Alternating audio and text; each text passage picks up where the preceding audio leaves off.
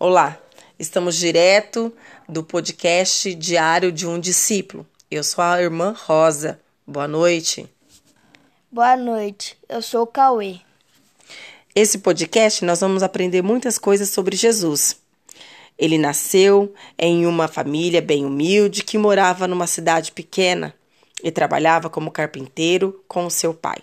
Jesus foi escolhido por Deus para salvar a humanidade e para ser o rei do reino de Deus. Se você é pai ou mãe, ajude o seu filho a perceber como Deus escolheu uma boa família para Jesus. Mostre como Deus não deixou Herodes matar Jesus e como nada pode impedir Deus de fazer o que ele quer. Vamos aprender também como Deus usou João para preparar as pessoas para a chegada de Jesus. Mas o que a criança deve aprender?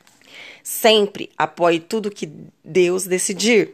Mesmo sendo filho poderoso de Deus, Jesus aceitou vir para a terra e nascer como humano. João Batista falou que o Messias logo ia chegar.